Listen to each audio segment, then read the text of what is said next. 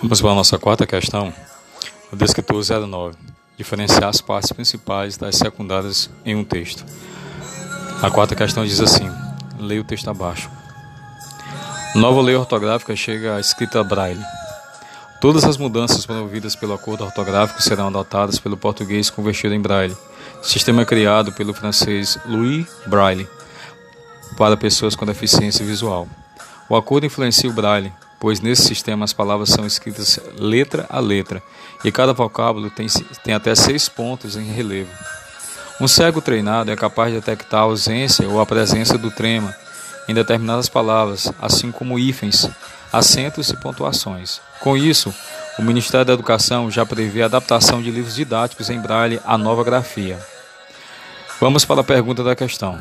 A informação principal desse texto é, então temos quatro alternativas. Qual é a informação principal desse texto? Letra A.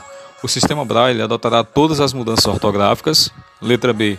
O sistema Braille foi criado pelo francês Louis Braille. Letra C. O MEC está atento ao programa de leitura dos cegos. E a letra D. O cego treinado pode detectar a presença do trema.